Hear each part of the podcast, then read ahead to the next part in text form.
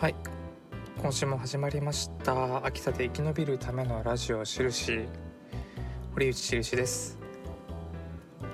このラジオは秋田含む地方都市で生きる皆さんの暗いつぶやきを拾ってポップに語っていこうというラジオです。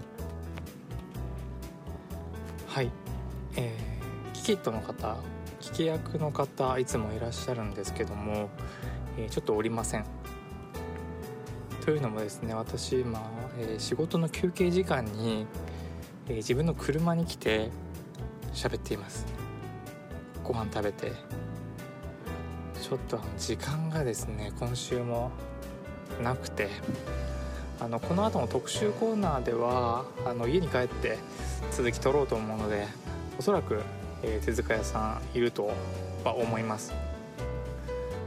前半トーク部分だけ先に喋ってしまおうと思いまして今に至るわけでございます。喋りますよ。うん。いやいや1週間皆様お疲れ様でございました。いかがお過ごしだったでしょうかね。先週はこのラジオに関して言いますと雲の糸さんですよね。インタビューしまして、えー、村田葵さんによる、えー、動画も公開されまして、まあ、まだもし見てない方いたらちらっとでもね見ていただければ面白いかななんて思いますよ。動画もねすごいですよね。ちゃんとあのテロップつけて編集してこう気になるところをこうつまんでというか見やすく演出されてますよね。すごい技術だなと思って。自分のあの自分じゃないや自分たちのトランクという市民団体やってるんですけどもまあ、一つのメディアになるっていうことをですねテレビとか新聞とかに次ぐメディアになるというのを事業をやってるんですけども、まあ、まさにメディアだなというふうに見ながら思いましたね。発信していけるメディアになるということですね。いやいやいや。雲の糸さん。なんか本当に自分としてはあのー、相談するなんだろう相談しに行くのがまず最初だなと思っていたんですね。自分もこういろいろメンタル的にそんなに強靭な人間ではないのでもうすでに雲の糸さんの LINE にも登録してますしいつかこう相談に行くんだろうな行かなきゃなと思っていたんですけど取材がこう先になったという感じですね。でお話しさせていただいていやいやとても有意義でありがたかったです本当ねあの前回あまりこれ言えなかったんですけど最後の方時間たっぷりすぎて本当にねこのできたばかりの市民団体に割とこう2つ返事でインタビュー OK していただいて、まあ、とりあえずもう、えー、取材のこう内容をこう説明しに来るんでなくもう来ちゃってインタビューしていいよってこう言ってくれたんですね理事長さんが。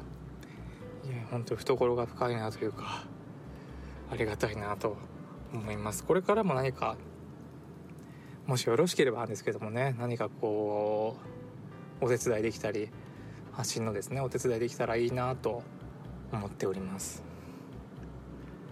いやいやいやそんな感じですかね。あと今週何したかな？暑かった思い振り返るともう暑かったことしかあんまり覚えてないですよね。なんだろうな。あの自分も手塚屋さんもなんですけどもあのまあまあサブカル人間クソサブカル人間なんで家に T シャツがいっぱいあるんですけどもあのバンド T とかですね。まああの東京でいうと下北沢とかです。ね中野とかに売ってそうな古着のですね。バンド T とかあと映画の T シャツ、まあ、ユニクロでも最近ありますよね。あのチャッキーとかですね。ああいうのしかないんでああいうバンド T 映画 T 大体黒なんですよね。であれを着てるもんで暑いんですよね。ちょっと耐えらんないぐらい。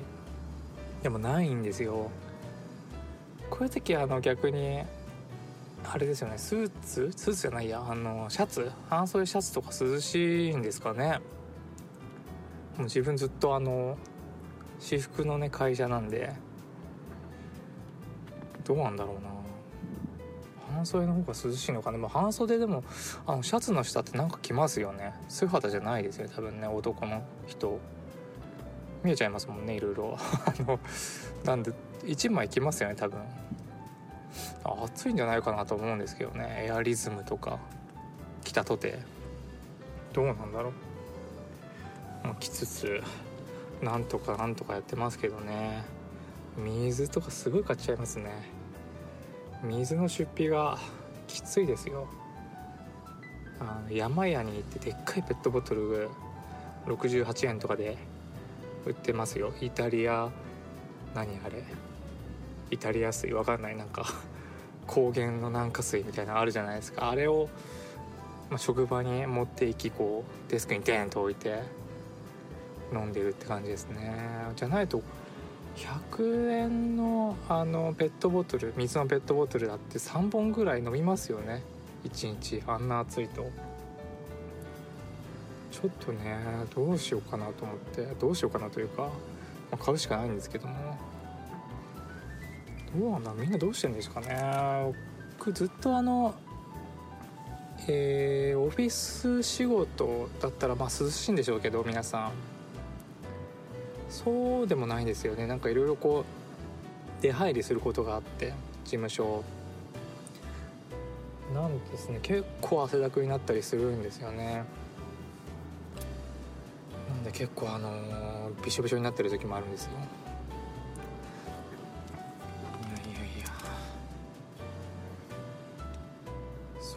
じでやってました。あそっかオリンピックですよね。オリンピック始まっちゃいましたよね。いやまさか本当に始まるとは思ってなかったじゃないですか？皆さんどうですかね？どうなんだろう？喜んでる方もいるでしょうしなんでこんな時やるの？まあでもとりあえずやってるし見ようかな。あやっぱ面白いじゃんっ楽しいよねってなる人もまあまあいるでしょうね。うん。まあまあやっちゃいけなかったとは思いますけどね個人的にはね。すごいですよね。あの始まるまでがもういろいろあって小山田さんのこととか小林健太郎小馬健ですよね。こととかいろいろあってもう2点3点4点5点 転びまくってなんとかもう瀕死で開催した感じですよね。うんまあ見てないんですけどね開会式。開会式見てなくてもツイッターとか見ちゃうと流れてきちゃいますよね。であこんなんやったんだってなってね。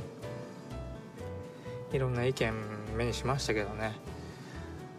まあまあそれはいいですよ。しょぼい開会式しょぼいしょぼくないとか別にもういいです。どうでもいいんですけどもあれですよね。その開会式始まって競技も始まってこうお家帰ってですねあのやってるじゃないですか競技。でニュースとかもやってますよね。そのどういう結果だったかみたいな。ニュース速報も流れますからね。まあ流れますからねって皆さん見てますけどね。誰かが金メダルとか出ますよね。いかにこうオリンピック見舞い見舞いとしてもあれ流れてきちゃいますもんね。だからなるべくこう映画とか見てるんですけどもこう家に帰ってニュース見ると NHK とかでもあの感染者数のこう青いこうバー左側に出てるじゃないですか。あよくあの地震の時とかに出る青いこう四角い枠ですかね。あれが出つつニュースではオリンピック誰かが「おやった金メダル」ってやってるってほんとすごい映像だなと思うんですよね。なんか別世界のことが一個に一画面に収まってるみたいに見えませんかね。すごい時代に生きてるなというのをまざまざと感じますね。感染者数ガーって上がっててメダル数もガーって上がるってなんか本当にどういう気持ちになったらいいんだろうって思うんですけどね。皆さんどうですかね？目をつぶって楽しめばいいのか。ただこのうーんオリンピックが始まって、まあ、楽しいとか嬉しいとか全然こう感動ありがとういいと思うんですよね。あのいいと思うんですけどもそれと次の選挙とか、まあ、菅さん菅総理とかですね他の西村さんとかがどういう対応どういう発言したかっていうのは全然別個でやっぱ考えなきゃダメですよね。うん国民のために本当にやってたかなっていうのをもう一度ですねもう感動した後に振り返ってほしいですよね。オリンピックを楽しんで見るのであれば例えばあのそのオリンピックにまさに出てる選手たちがこんな暑いとこで試合できないよって抗議しましたよね。何でしたっけね？テニスでしたっけ？わかんないですけど。でそういうことを言ったりですねあのトライアスロンのすごいですよね。あの汚いと言われた水の中にドボーンってみんなね突っ込んでましたけどもああいうのでアスリートファーストなのかなっていうのを後からじゃ遅いのかな。でも後からでも考えていってほしいななんて思いますけどね。全然あの私のこの考えというか思いというかスタンスというかに合わせてほしいなんて全然思いませんけど。皆さん大人ですからね。うん。人の言ったことなんか聞かないでしょ。聞かないと思いますよ。もう大人になったら。ただまあ自分で気づける方は多分気づけると思いますしね。気づけるっていうか言うと偉そうだな。考えるか。これおかしいなって立ち止まって考えられる人多いと思いますけどね。会社勤めされてる方とかね。むしろ会社経営されてる人なんかこのおかしさにすぐ気づけるというか分かってるとは思うんですけどね。この政府がやってることをうちの会社うちの会社がやろうかっていう思いませんかね？めちゃめちゃすぎて。もっと合理的にできるけどなうちの会社ならとか思いそうなもんですけどね。おかしくないってね。大丈夫？ってなりませんかね。ほうれん草やってる？とか。今の政府ほうれん草やってます？報告連絡相談みたいな。ですよね。思わないかな。いやいや始まっちゃいましたけどね。あと何かな。まあオリンピックを見ずに何見てたかっていうと私とね手塚屋さんのあのまあルーチンというかライフワークなんですけどもホラービデオを見てましたね。本当にあった呪いのビデオシリーズゲオにありますよね。よくなんかたまにこの話をこうラジオでしちゃうんですけどもホラー見てましたね。いやいやいや進んでいきますよどんどんホラービデオも。あんまりこう評判は評判良くなかったりするんですよ。逆にそれがね楽しかったりするんでホラービデオは。本当にあった呪いのビデオ。92か。92作目来ましたよ。よかったですね。うん。新しくはなってきてると思うんですけどね。どんどんこう次につながる話というか今しかできない。もちろん今の、えー、映像作品なんでみんなマスクしてたりですね。コロナ禍だからこそこう映り込む例みたいなことがどんどん広がってますからね。うん。心霊業界にも。あの TikTok に映る例とかですね。あとインスタ？インスタグラムを使った例使った例っていうか使った演出ですよね。大丈夫ですかね皆さん。分かってますかね？ついてきてないかな？いいんですけども。あの心霊マスターテープっていう最近見たドラマか。心霊ドラマではですねインスタグラムすごくよく使われてましたね。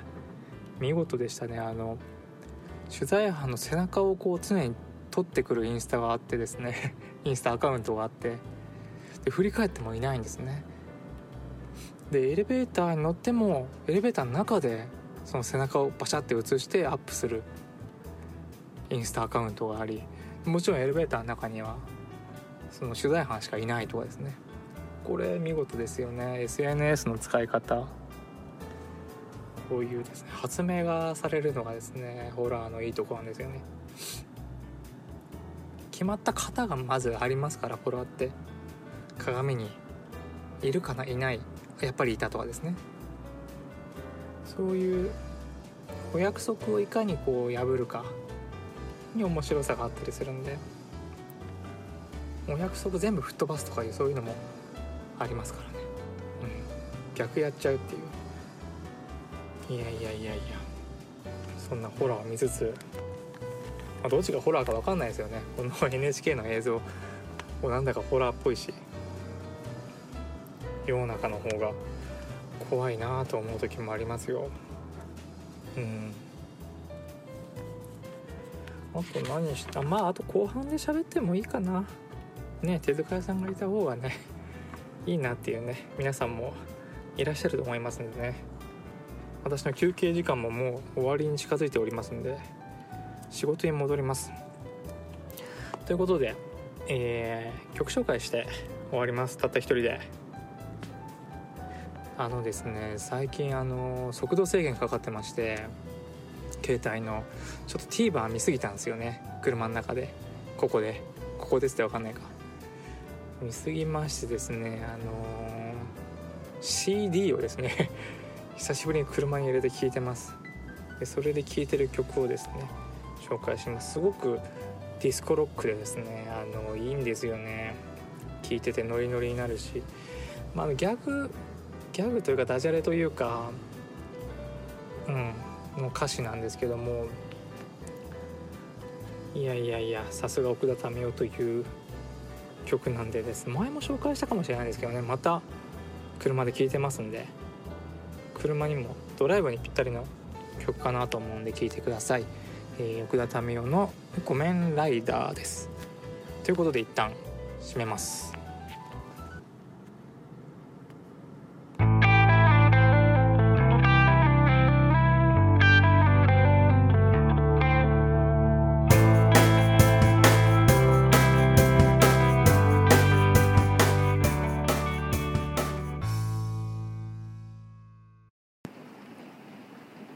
ということで特集コーナー撮ります。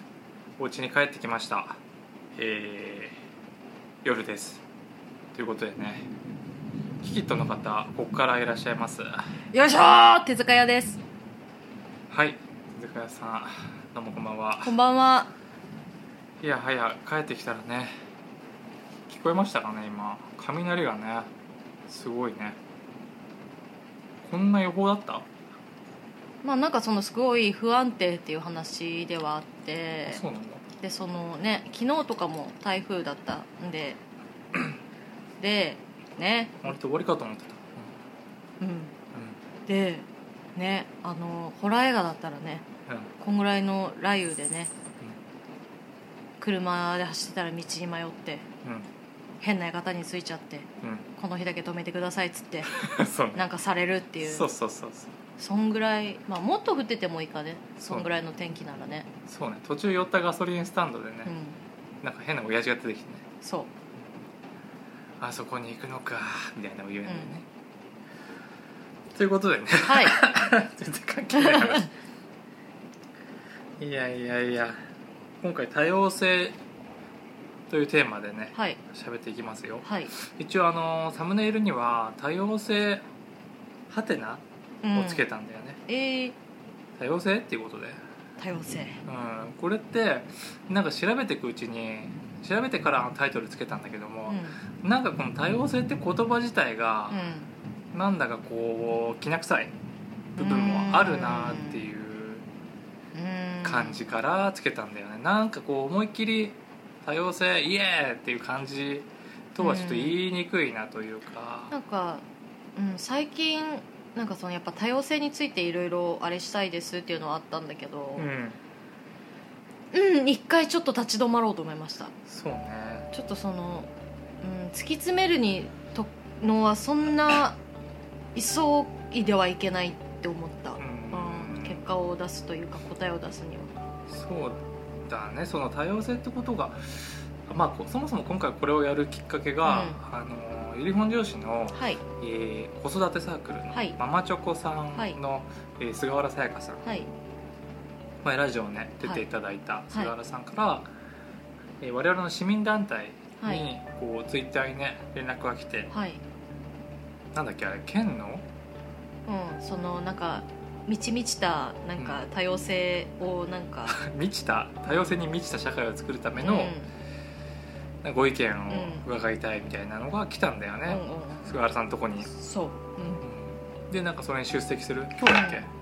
今日かな？って言ってましたね。うんだよね。あんまり日にちがないからね。からズームにしましょうって言って、うん。みんなでおしゃべりしたのがきっかけで今回これもラジオでも多様性についてしゃべろうということでね、なんか新聞にも今日載ってたんでしょ？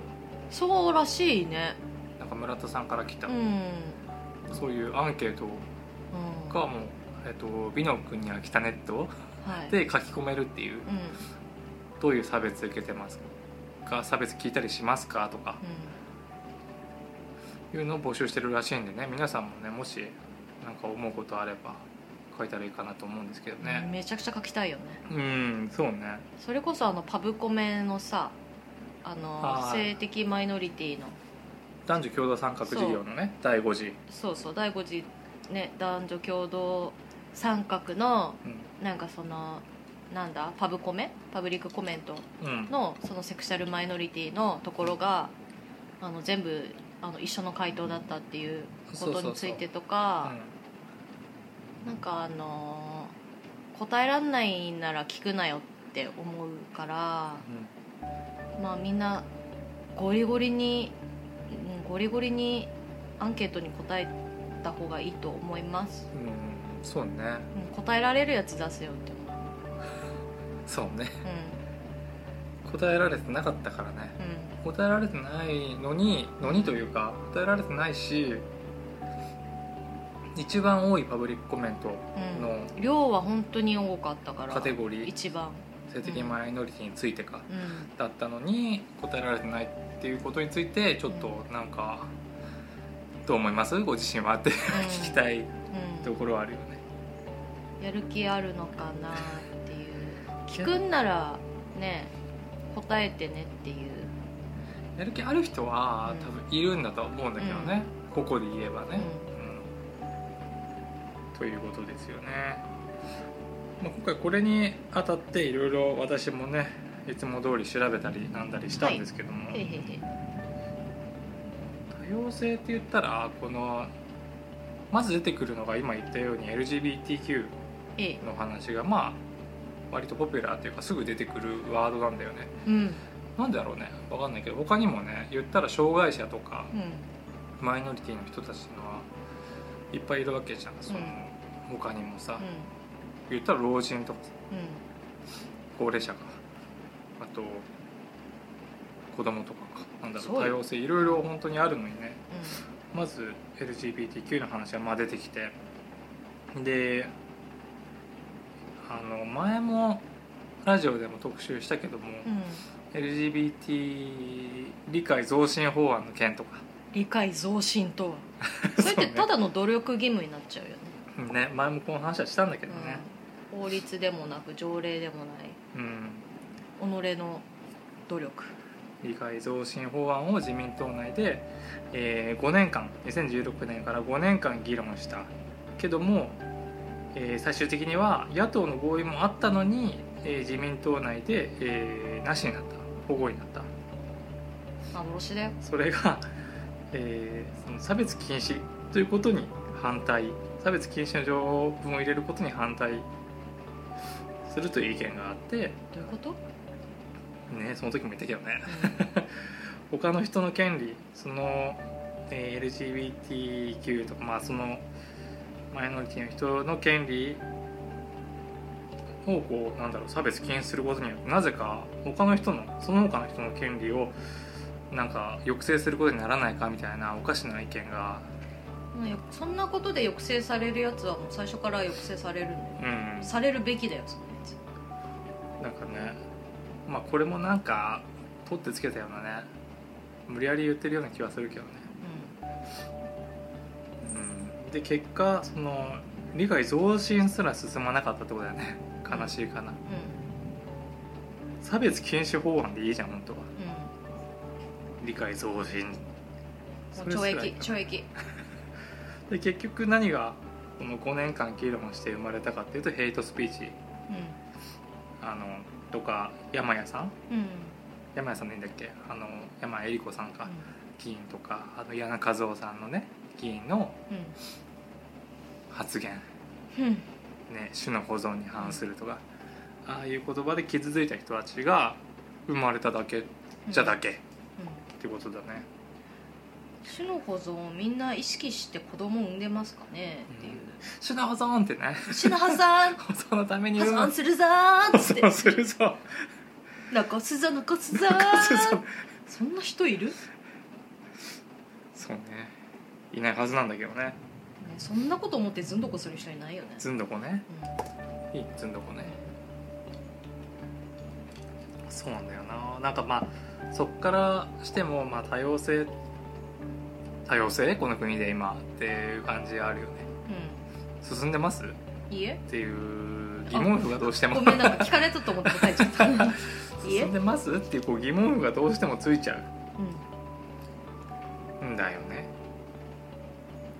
でこれいろいろ他のネット記事とかもうこう読んでみるとやっぱ思うのって保守的な人にとってすごく多様性って都合悪いんだなってうん、なんかされると思ってるよねっていう話したよね。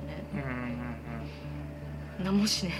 そう多様性っていう言葉を便利に使いたいけれども、うん。家父長制は守りたいし、うん。えー世帯性も守りたいっうん。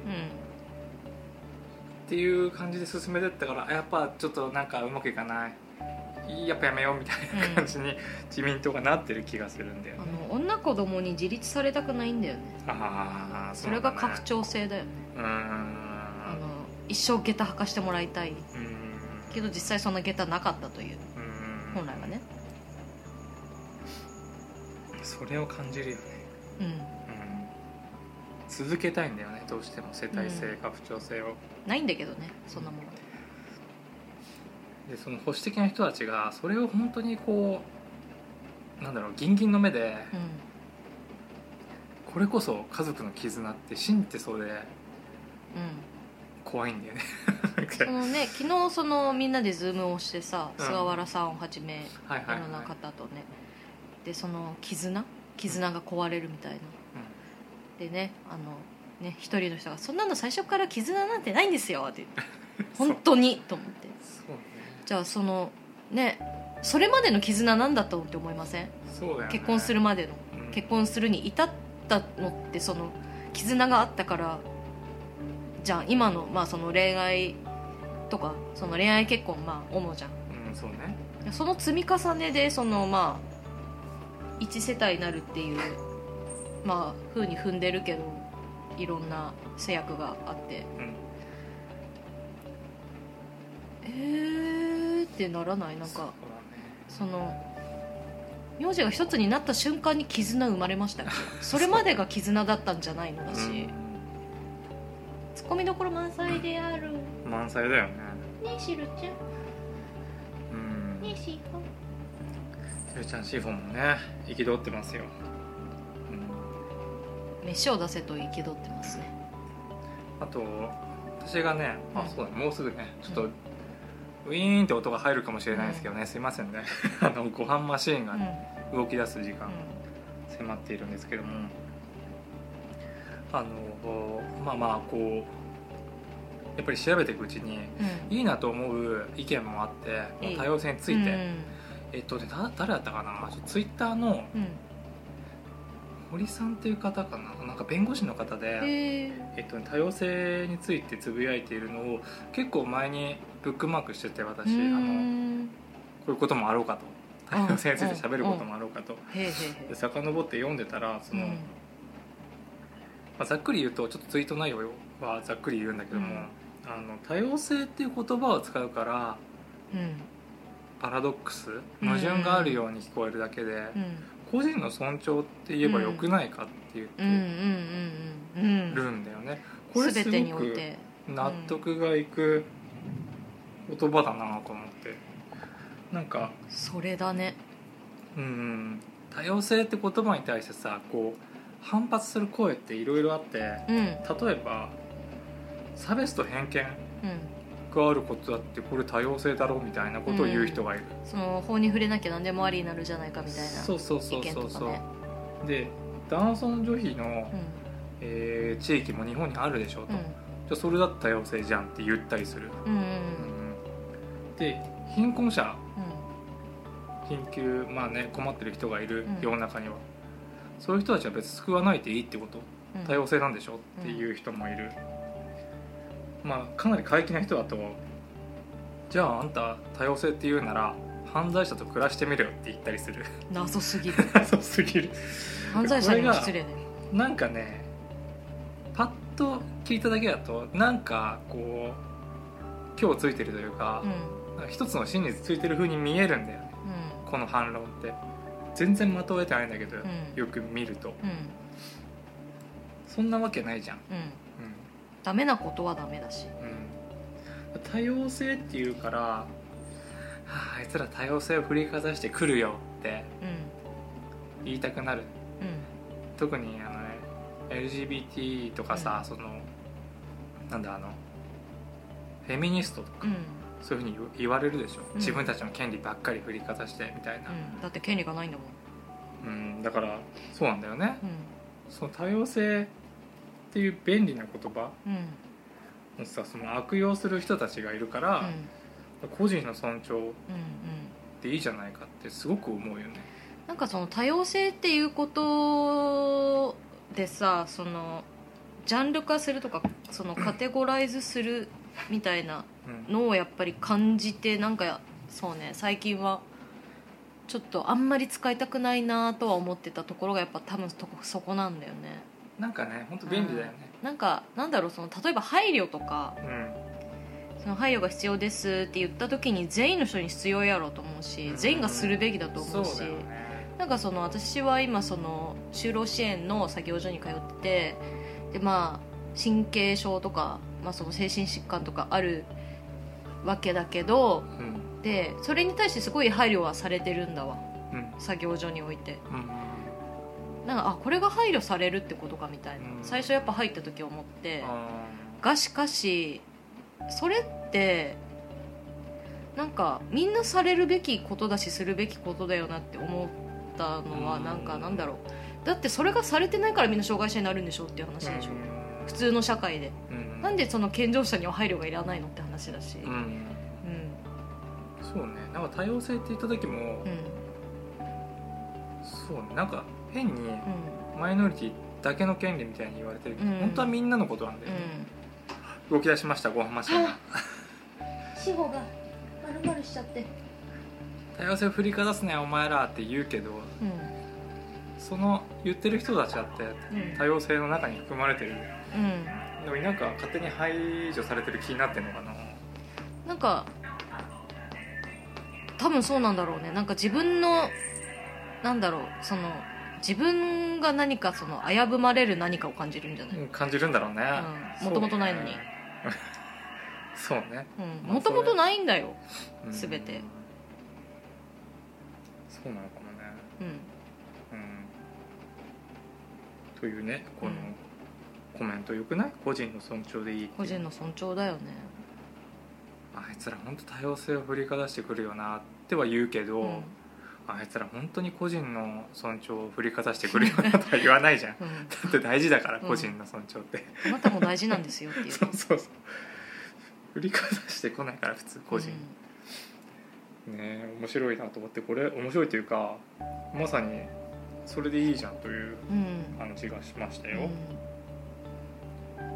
憲法にね保障されてますからね、はい。憲法13条個人の尊重ね。はい。まあこれにまさに書いてある通りなんだけど今言ったことも、うん。えー、全て人は個人として尊重される。うん。でまあただし公共の福祉に反しない限りって書いてあるでしょ、うん。まあ、要するにだから犯罪者と暮らしてみろとかうん。なんか男尊女卑うん。も認めろとかまあこれはもう角違いってことだよね。だから、うん。話になってない。要するに。うん。ぐじょーちょっとねなんか過激で残酷なことを言えば真実みたいな空気を感じるよね、うん、なんかどういう世界線で生きてんだろうねその人たちって。まあでも多分そういう世界線の人たちの環境にいるっていうのは容易に想像してしまうよね。勝手にだけど。勝手に？でもそのように勝手に思われてしまうんだよね、うん、その人たちだって、あとこの堀さんの、えっと、はい、ノート記事もあってそれも結構好きになったでしょ堀さん、うん、も結構あすごいしっかりした文章だなと思って読んでたんだけども分かりやすいあの例もあって、うん、それが例えば、えー、学校で考えて、うん、学校の服装をさ制服じゃなくて自由にしようってなった場合に、それをもう例えばスローガンとして多様性を尊重するために制服からみんな好きな服着れるようにしようっていうことでなったとして、で次の日から例えば次の日じゃなくてもいいんだけど、うん、次の年からでもいいんだけど、うん、みんな自由な制服になった自由な服になった、うん、ってなった時に大事なのって生徒の自由なんだよね、多様性の尊重が大事なんじゃなくて、例えばその中の生徒、趣味が同じで同じ服着てる人たちいるかもしれないじゃん、ああ私たち今日同じ服なんだとか。し面倒くさいから制服着てくる人も多分いるじゃん、そうなった時に君たち多様性なんだからその服変えてきなさいとは言わないじゃん。言わない、うん、制服着たらダメだよ。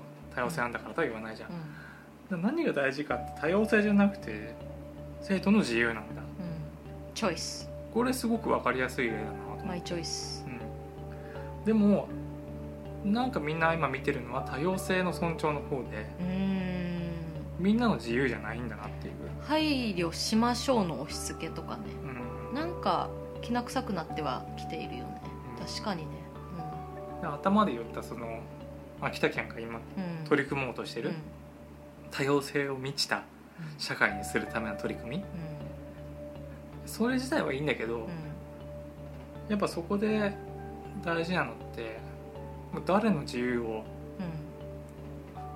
大事に思ってくれてんのかなってことだよね、うん、大事にしていくのかなっていう、これから。多様性なんて言葉は別にいらないんだよね、実現されれば。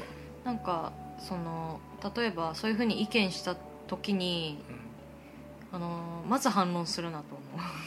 反論、うん、まず意見をするなって思う誰が？そのまあ言ったとして、うん、そういう意見を言ったとして多様性についての意見を誰かが言ったとしてそれを集めてる側とか聞く側の側が、うん、あのそこで何か言って片付けないでほしいと思ってる、うん、昨日もその話というかしたけどなんかまず人の話聞けっていうとこから。そうね、うん、あのどういう会議になるか分かんないから怖いんだよね、そうそうそうそう、そのみんなのせっかくの意見がもし集まったとしても、うん、こういうのは大変ですっていうね、うん、集まったとしてもそれがちゃんとね具現化されるのか、うん、なんかそこですぐなんかアンサーしちゃう人は多いじゃん、うん、うん、あのそれじゃないんです そうね。そこでパッとできることなんかもうすでにみんなパッとやってるもんね、まずお前は一回黙れみたいな。誰を想定してんの？なんかそういうなんかそこで決めようとする人、そんなのとか言う人。デモから入る人とか、うん、お前の感想今いらん。みんなの話が聞きたいんだっていうね。なんか集めて公開してほしいけどね。公開してほしいと思う、うん、パブリック、まあ、そういうことを我々はまあまさにしようとしてるんだけど、はい、意見箱を作ってとか、うんうん。ぜひ見てみたいけどね。はい。見たいね、うん、どれだけ差別を感じてるのか、うん。まあ、我々がその菅原さんと喋ってる中で言ったのはまあ女性差別のこととか、うん、あとハラスメント、うん、またハラとかね。そうそう後々まあやろうと思ってますけどこれも。またハラやりましょう、うん、またハラセクハラ。パワハラ。パワハラ。ね。パワハラのね被害者もねいますからここに。そうめに目にだよね。うん。いますよ。うん。なんかそれをねちょっとまあちょっとパワハラの話にそれちゃうけどうあのパワハラする人たちってんうん。改めて最近思うのはさ、はい。なんかいろいろ経験から、うん。なんかうん。最近起こった出来事からねうんぼやかしていますけど。そういうパワハラする人たちってパワハラをパワハラともちろん思ってないし、うんしかもそれを技術だと思ってるんだよ多うん分、うん。人を使いこなせる技術だと思ってる。うん俺って思ってる。節がある、うん、そんな話をちょっとしましたよ同僚の人と、うんうんうん、あの人たちって技だと思ってるよねあれをそうそうそうそうそうそう。そうなの、例えば2人偉い人がいてうん。1人がガーって言ってもう1人がなんとなくそれを収めるようなうん。いさめるか、うん。ような感じで喋るみたいなこと。を、うん。飴とムチみたいなことをやってるんだよね結構ねいろんなところでね、そういうのやったりするのってそれでうまく回ってきた実績があるか、まあ打ち合わせしてるかとか、まあ、2人じゃなくても1人でそれやってる人もいるだろうし、なんかこう一発ガッてう切れてというか詰めて相手を。ビビらしといてビビってるなと思ったら優しくするとか。ん。本当にね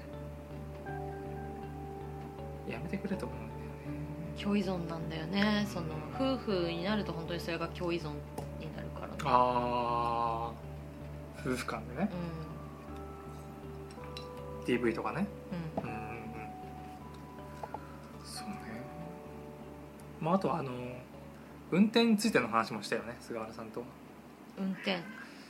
運転できない人うん。についての、まあ、うん。差別というか、まうん。あ、かなり割を食ってるよねっていう話だったよね、公共とは何かと思うよね。うん。公共交通機関とは何かその運転できない人って別にその高齢者に限らないよねって話を前もしたよね。普通に貧困問題もあるし障害問題もあるし、うん。あと普通に興味ない問題もあるしうん。問題じゃないけどねそれって。それをどこまで把握してんのかなとは思うよね、なんか多分その賃金とかうん。の問題も絡んでくると思うんでね。貧困の問題も絡んできてうん昔の人たちだったら車持って当たり前だししかも家うん持ち家あってさらに当たり前とかなると、で同居当たり前。うん、別に運転ができない人の中に貧困でってあんまり想定してない気もするんだよね、うん。その今のまあ県の偉い人とかわかんないけどね上の人たち、うん。世代の人たち、うんそこをもうちょっと見てほしいのがある。よね、なんかその世帯の中で誰かやってくれるだろうとかさうん、子供が何とかしてくれるだろうとかさうん。なんかその甘えというかなんか本当に、うん、税金を納めている県民なり市民なりに甘えてるよね。うん。もうちょっと現実をね分析してほしいよね、その親が高齢で運転できないのをうん。子供が助けてる場合もあるだろうけど、うん。うんその子供って今割と低賃金で働かされたり、苦しい生活状状況が苦しかったりするでしょ、うん。その中でさより余計に働かなきゃいけなかったりしてて、うん。その時間を縫ってうん。送り迎えしたり、昔と違うよって言いたいんだけどね。うんうんまあ核家族だしね。うん、うん子供いない人がもう増えてるわけだから。そうだよね。うん。そんな話も、もうなんかその子供に頼るみたいなスタンスが本当やだ。子供の人生なんだけど。うんうん。うん、その子供からうん。なんか率先してというか、うん。自発的にやるなら全然うん。いいけどね、なんかそれが当たり前って思ってる親はすごい確かにいるからうん本当にもうそれこそもうそういうので本当に縁切られる親とかもいるからね、うん子供から。そうね、うん。残念ながら。残念ながらだな。絆とは。また出てきた。ね。ワード。絆と書いて呪いと読むいろいろ考えますよね、うんあと何の話をしたっけ菅原さんと？あとその菅原さんに直接言うの忘れたんだけど DM はしたんだけどああはい。男女のそのなんつうのまあその男性はお断りとか女性はお断りとか求人には書かないけれどはいはい性別で結局落とされるっていうのは性差別じゃないかといううーん。そうねかその知人の話なんですけどうなんかそのまあ博物館なり資料館なり、まあ、美術館なりその案内したり解説したりとかん、うんうん。その紹介する仕事うん。あるじゃん、はいはい。うん、案内人みたいな。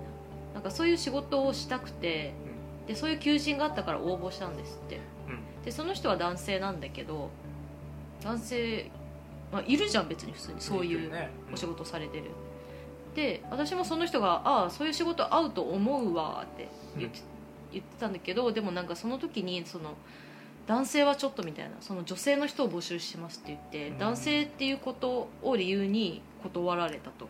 なんかもうそれももう時代遅れだしなんかその,その窓口とか例えばまあ飲食店だったらホールが女性とかさ。ああいうの鬱陶しいよね。そうねなんかそのホール私もなんかその飲食店とかでキッチンやりたいですって言ったらなんかなんかなんかやっぱその男の子の方が多いよとかその女性だからそのやらないみたいなホールやらないみたいなことを聞かれたりしてたんだけど、無理ですみたいな。そうね。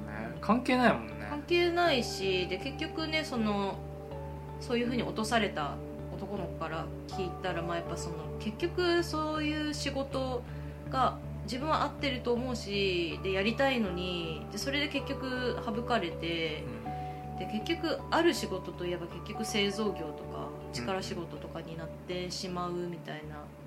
向いてない人だっているわけじゃん。いるよね。だってまあ女性でもそういうなんかめっちゃ男ら男臭い仕事したいですみたいな人もいるしうんセメント3 0キロ持てますっていう人もいるしうん。片やセメント5キロもきついですっていう男性もいるしなんかそのだから人それぞれじゃんっていうさ、うんね。多様うん性。うん、だよね。向き不向きは本当人あるからさ、うん。なんか男性だからこれとか女性だからこれっていうのがもう剣を挙げて考えてくださいって思うよねうんそのハローワークのその求人とかにはうん書けないんだけど、うん。ねもう書けないというかまあ書けないんだけどうん。そういう考えをなくしていかなきゃダメだよね、うん。なんかよっぽどのところじゃないとその女性限定とか男性限定とかってよっぽどのところじゃないと無理だと思うしその各その注意として。うん。なんでそのねそういうふうになるか、その延長線上にそのうん。うん管理職男ばっかりとか、うん。そういうのもあるよね。あるある。私東京で勤めたうん。会社でもね、うん。その社長まあすぐ上に社長がいる会社だったんだけども、ね。やっぱ男との方がやりやすいわ仕事みたいなことをよく言う人で、なんかなみたいなやっぱ話が合わねえよなみたいうん。な飲みに2人きりであんまり行けないしなとか。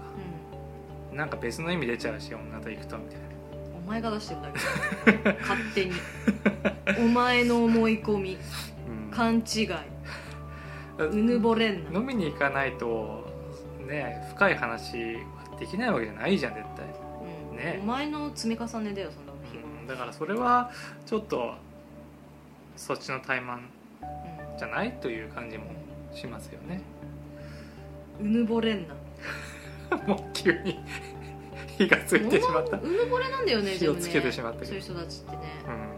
うん。おめえにそんな力ねえからと思うし。そうっすね。そもそも、そそうっすね、うん、そういうこともありましたね今思い出しましたけど、まあ結果その結果いろいろそこを取り仕切っていたうん。男の社員は続々と辞めていき私も辞めたという、うん。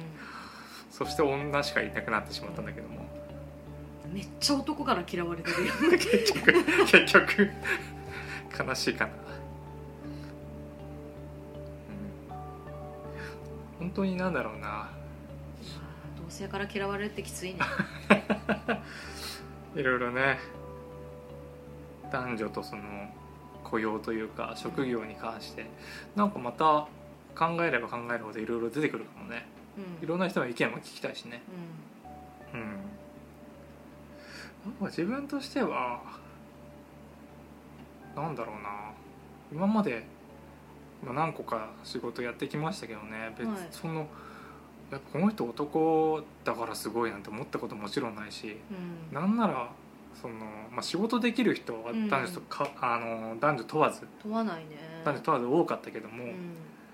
なんかこの人本当にテキパキ動くなとかいうのはむしろ女性の方が多かったと、ん。なんか頭回るな。よくこんな臨機応変できるなっていうのあはうん。でなんていうかな。はっきり言ってしまうと尊敬できるのは 女性の方が多かった気がするね。ーそうなんだね。なんとなくねなんかその男の人で、まあ、すごいなと思う人もいたけどなんかどっかあこういうとこ苦手だなって思ったりしてたんだけど、なんか女性のそれこそ年下でうん。私ずっとフリーターだったから、う上の指示してくる人が年下の女性だったりもしたんだけどんも、なんかすごくなんか仕事は仕事でうん。バシッとやるうんうん。人だなっていう人もいたし、うんうんうん、尊敬できる人ばっかりだった気がする。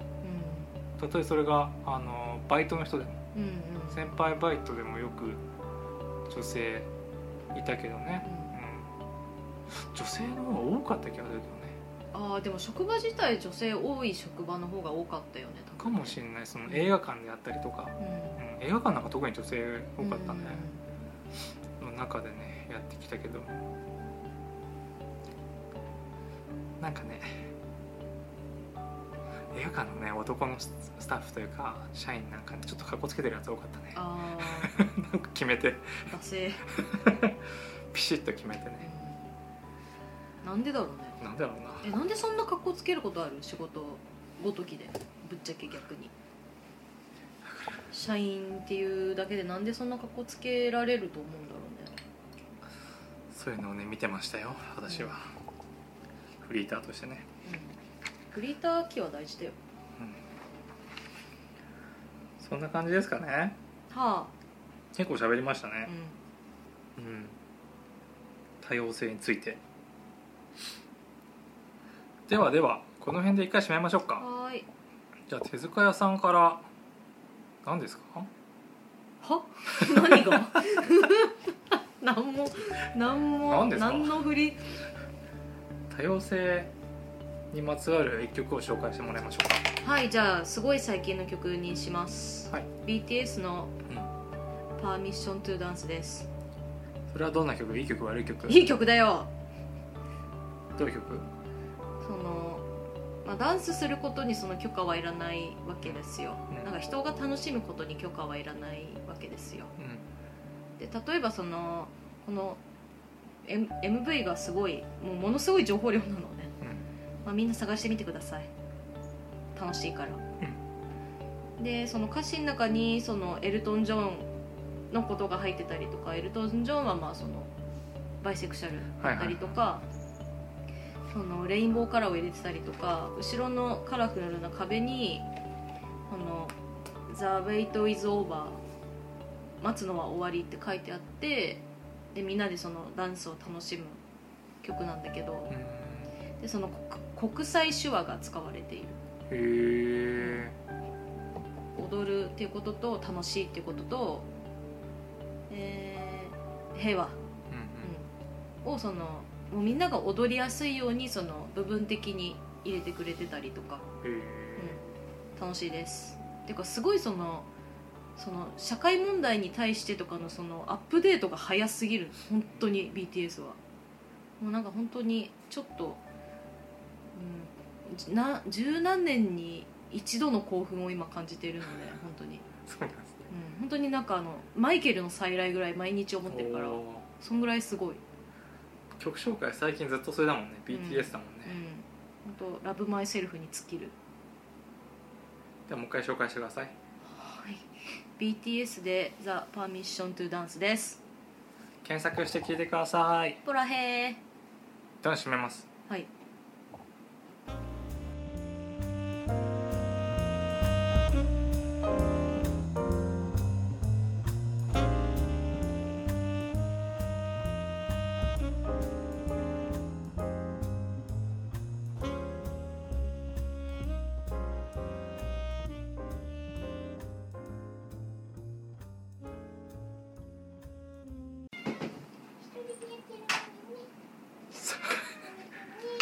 さあということでね後半トークをね始めますけどもね。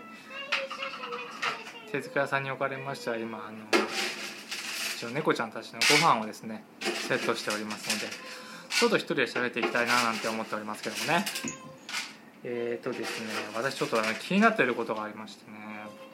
あのみんなこれどうしてるんだろうっていうどう折り合いつけて今ご飯がね通り過ぎてきましたけどシーフォンのね。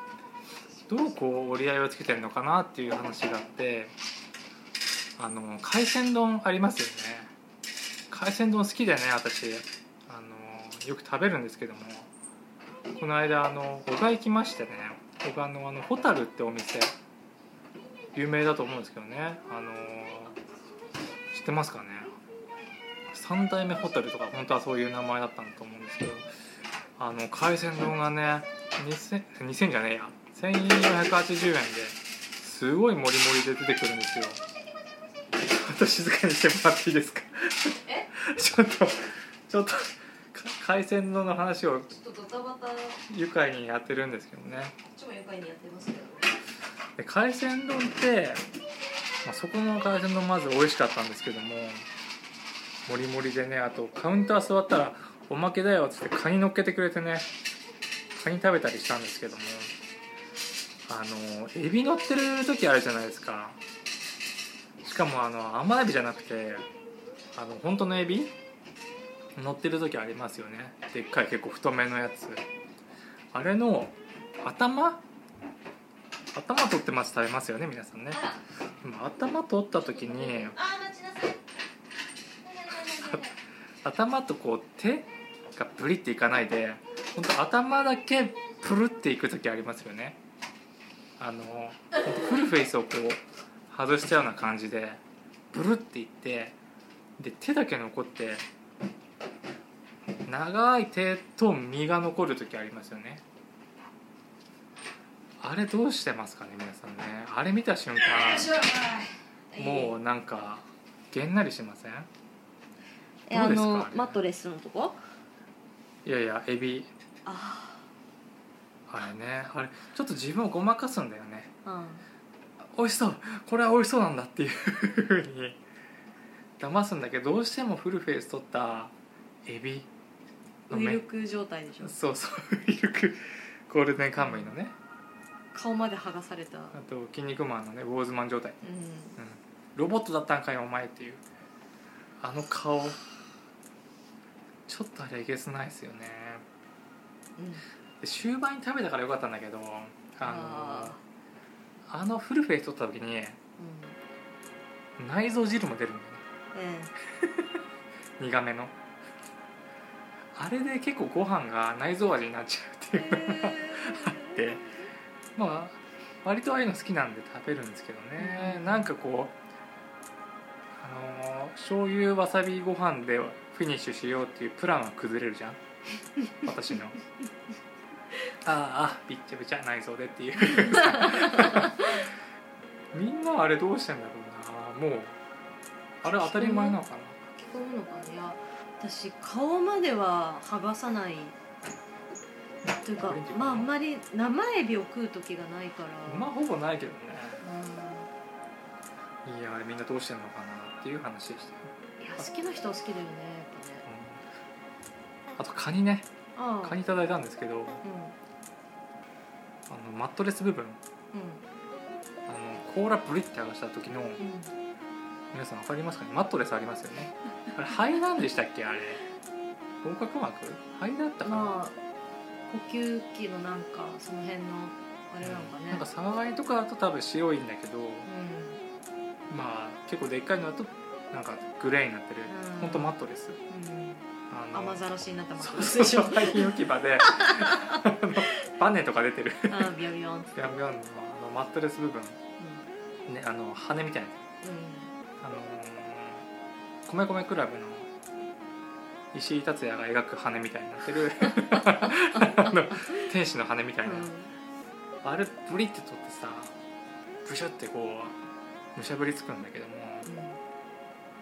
なんかねあの羽なんかもったいないなと思うんだよね。うんもったいないとなんかうまそうな気もするんだようまくないの？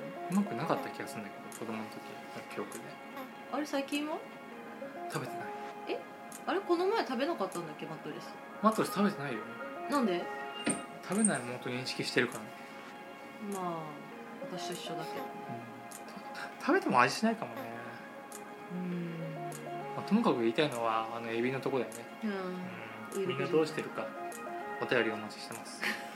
あ のレザーフェイスの素顔。そうそうそうそう。あの部分ね。あの部分ですね。あとまあ今日ちょっと時間がないんでもう一個だけしますけども。もう一個言いたいのがえあのかっこいい車ってあるでしょ、え人によるけどね。うん、かっこいい車ってさ外国の車とかさあるじゃん？うんはでまあ日本でそれ乗る人いるじゃん？あうん。でもさナンバープレートってさ、ひらがな入るじゃん。わ。そう。バワーのレンタカーだけど。あれを あれをさみんなどういうふうになんだろう OK にしてんのかなって最近思うんだよね。2とか。そう。めちゃくちゃかっこいい色のさ自分がもうこれだって決めたかうっこいい曲線のかっこいい色のピッカピカの新車ん。うん外車う乗ってます。んふ。てんてんてん7とか。なんかさいやあそこがうん。やっぱアルファベットあったら決まるんだろうなっていう気がすごいするんだよね。私うん漢漢字でもいいと思うけど。あまあね。はあ。だからさなんか最近思うんだよな。うん。歯が破るだったら結構ダサかっこいい。ダサなんかねどんなにかっこいい車でもナンバープレートがついたら台無しになっちゃうんじゃないかなっていう。ちっちゃい「ゆ」とかでもあれ選べんのか。まあうんまあ選ぶ人は選ぶんだろうね。極道の人とかね。うヤクザとかでしょ。ん、うん、矢沢。矢沢。矢沢ありそうだね。ビービーズじゃないや。なんだっけあそれでなんとかしてんのかうなどうしてもハ行んかっこ悪くなっちゃうからさ。うん。やっぱ「ふ」とかと「は行と点々重なったら結構やばくない？ピ？いやなんでピ？え？点々？点々あのいや。あああれ。数字の前の点々思う。うん。ほ。点点点。1とかさもう悲しすぎる。断末マン、悲しすぎない？は2うん、何があって 何があってなるそれをね最近ちょっとふと思ったんでうお伝えしておきますよ。んはい。皆さんのねこれみんなどう思ってるんだろうもお待ちしてますよ。はい。そんなこんなでちょっと今回この辺しますよ。うん。お知らせがあります。なんだっけ？我々トランクはい。の事業はい。進んでおりますので、はい。Facebook ページなどをご覧いただいてチェックしていただければと思います。はい。うん。鋭意制作中であります。ん何制作中？いろんなイベントなど企画中でございます、はい。というか私とりあえずすごくいっぱい今企画を練っております。みんなにこう提案しようと思って。はい。忙しいね。何個が実現するかわからないです。よいしょ。うん。オンラインイベントだけでも4案ぐらい今作ってて自分の中で、忙しいね。うえー、いつ寝てんの？ん、いや普通に寝てます。ご存知の通り。一緒に暮らしてるのに なんで今いつ寝てんのって聞いた。のいやね本当頑張ってますよ私は。でねあとまああとオフラインイベントもねやりたいと思ってるんで普通のイベント。そうだねであの授業のねなんだあれパーテーションとかもね買ってやる予定になってるんでね、そうなんだよねうん、なんでこれも私今のところ2個ぐらい案があって、でまあ、言っちゃうと1個は、まあ、昨日言ったけどもやっぱ学生さんのディスカッションやってみたいなっていうね誰か実現できる方協力していただける方もお便りくださいあなたラボの2期生の皆様皆様とかねなんかこう思ってるのが美大生。うん。トランクメンバーにも美大生おりますので。はい。あと教養大学の学生さん、はい。最近あの湯飲み堂さんね。はい。行きましたんで。うん。そこに住まわれてるね人とかうん。方とかね。うとこうディスカッションできればななんてんですね。思ってますよ。ね県立大なり修大なりね。うん全然ね。たくさんいるから。学生さんは。そうそうそう。秋田の課題うについて喋りましょうやという、んで留学生の方もいればその県外から来た学生さんもいらっしゃると思うんで、外圧をどんどんみんなでぶち込んでいきましょう。うん。ええ。と思います。やっていきましょう。えというのが進捗ですかね。えはい。あとは手塚さんにおかれましてはいろいろね漫画とかもアップしてますしね、う見ていただけるといいね、うん。うん。今ずっと仕上がらなくて絵が。楽しいです。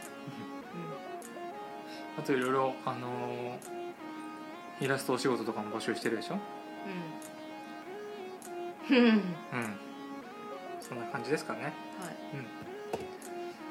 あとこうインタビューもね今後やりますんでね。うんあなたのところに行くかもということでね。うん言っときますよ。あさての方向に浮かぶ印でした。はい。えあの入道雲の向こうに浮かぶラジオ印でした。何のことを言ってるか全然わかんない。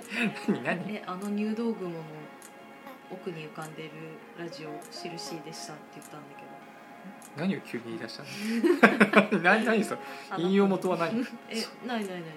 急に言ったの？急に言った。え？あれかと思った。あの麦わら帽子どこ行ったんでしょうねいやあのピンどちらかといえばピンクちゃんの町浦ピンク。あのあのこの先どこかにあるであろうヤマハピアノ教室の方向の引用でした。さあということでね終わりますよ。そんな感じでね喋っておりますけどもね。今日はなんか怒ってたね。あなたはね。あうん。そんな感じですね。はいおやすみなさい。うん。ということでネットラジオしるしは、えー毎週土曜日夜9時にまた配信いたします。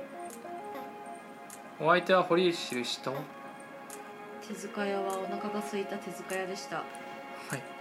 じゃあ皆さんまた来週までどうにかして。あうんどうにかしてなんとかしどてうにかして。生き延びましょう。同じ敵を倒すわけではない。生き延びましょう。ありがとうございました「